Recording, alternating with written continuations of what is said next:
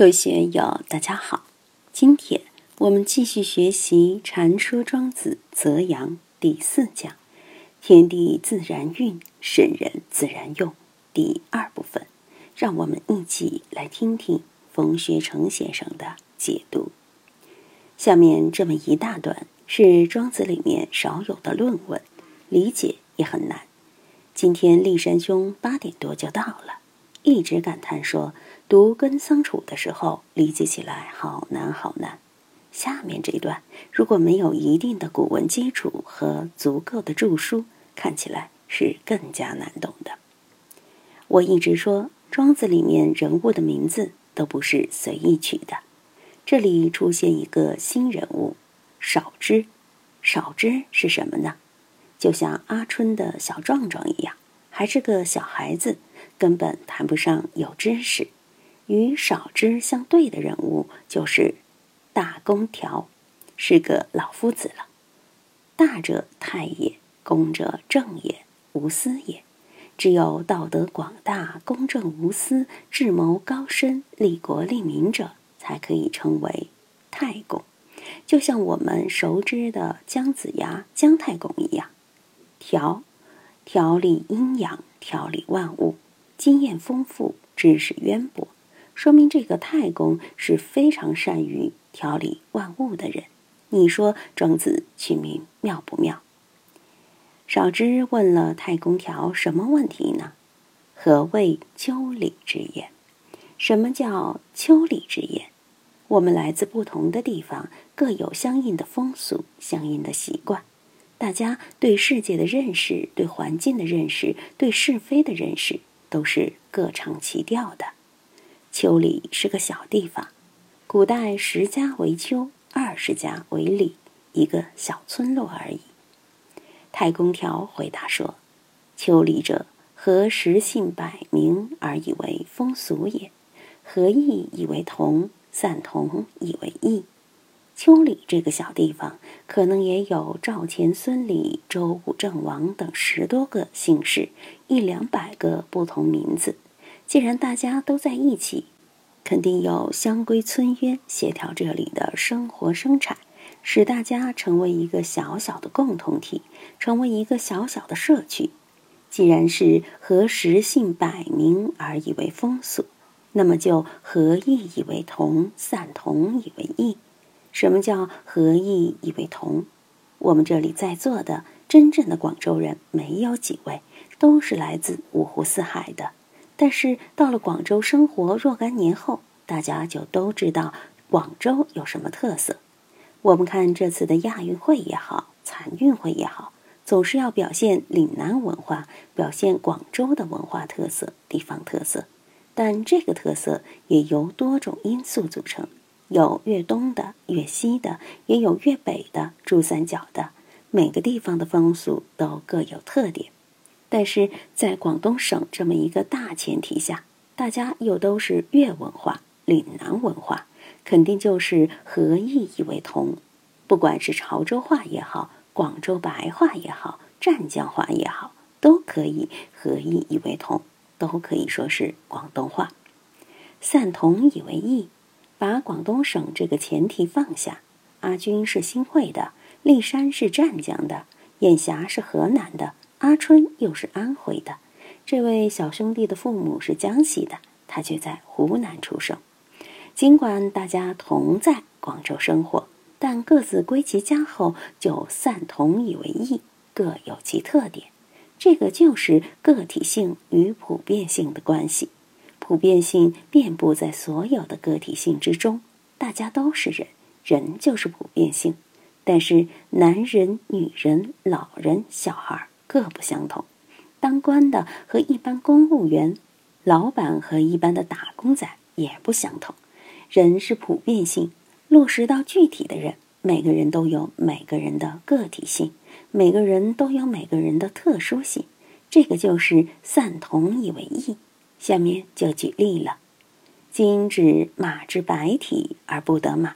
什么叫白体而不得马？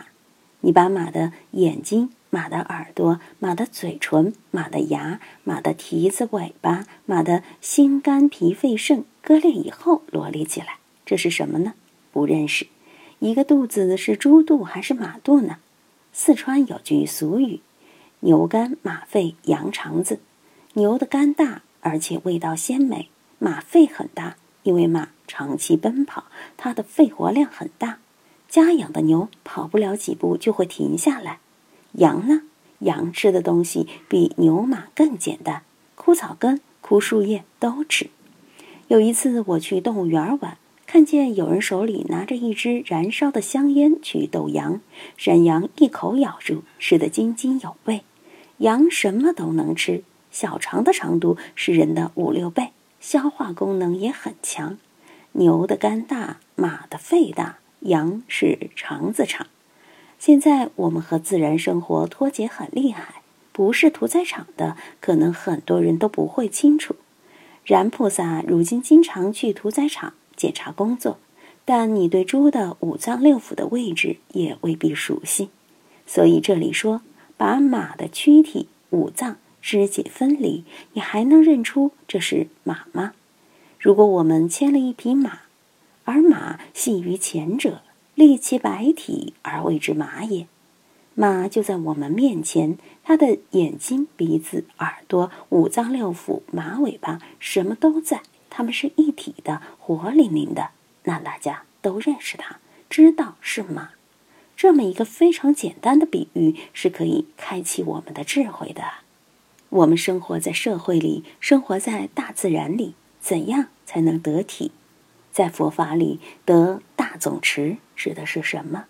我们平常念头来来去去，事情来来去去，容易陷入具体的零碎的事项之中，而不得解脱。阿春，什么叫一真法界？毗卢舍那佛是佛祖的法身，无边身菩萨表示的是无穷无尽无边。禅宗里有则公案：无边身菩萨为什么不见如来顶相？既然都是无边身了，还是菩萨，为什么他看不见如来头顶上的发髻呢？大家感兴趣的话，可以去参赏一参。指马之白体而不得马，而马信于前者，立其白体而谓之马。怎样见到我们身体的本体？如何见到我们精神的本体？如何得见大道的本体？从这里，我们都可以引申出来。我今天在学《般若波罗蜜多心经》，我今天在学《法华经》，我今天在念《地藏经》，好像就懂佛法了。真的懂了吗？马之白体不是马，就是佛说第一波罗蜜，即非第一波罗蜜。我们一定要明白这个道理。是故丘山积悲而为高，江河河水而为大，大人合并而为公。这一句，李斯在写给秦始皇的《谏逐客》书中也有发挥，是以泰山不让土壤。故能成其大，河海不择细流，故能就其深；王者不却众属，故能明其德。任何的大都是由小组建起来的。丘山很高，泰山很高，都是由众多石头、土壤垒起来的。我们说摩天大楼，广州的双子塔、小蛮腰，好高好高，但它还是从地基开始。一层一层由下而上修建的，不积跬步，无以至千里。千里之行，始于足下。路也是一步一步走出来的。我们看见山很高，赞叹它的高，但不能忽视下面的基础。在古代，江就是长江，河就是黄河。长江、黄河在中国古人心里是最大的河流了。为什么是最大的河流？因为它河水而为大，它有很多支流，还有很多支流的支流，众流所归，所以才能成为大江大河。大人合并而为公。什么叫大人？大人就是圣人，圣人就是能够考虑诸方面的利益：农民的、工人的、东边的、西边的、山里边的、平原的、城里面的、城外面的。富人的、穷人的、读书人的、不读书人的，性格好的、性格不好的，都能和平这一切。圣人能把人类社会健康有序的组织起来，让大家健康和谐的生存发展。圣人必须一心为公。如果他有私心，喜欢农民，那么对城里的人就不公了；喜欢城里面的人，那就对农村的人不公。只照顾知识分子、士大夫，基层的老百姓怎么过日子？只向工农兵学习，知识分子就遭罪。要考虑诸多方面的利益，要调和社会阴阳五行的平衡，必须没有一点私心，必须立足一个“公”字。所以，大人合并而为公。我们书院是个小团体，在这里怎样使自己有公心，没有私心呢？这个哥们儿与我关系好，我们就天天泡在一起；那个哥们儿我看不上，就随时躲着他，这样行吗？既来之则安之。大家在一个道场里，就应该相上以道，把个人利益放下。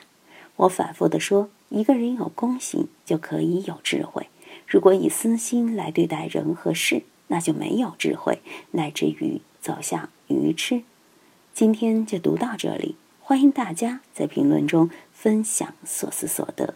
我是万万，我在成都龙江书院为您读书。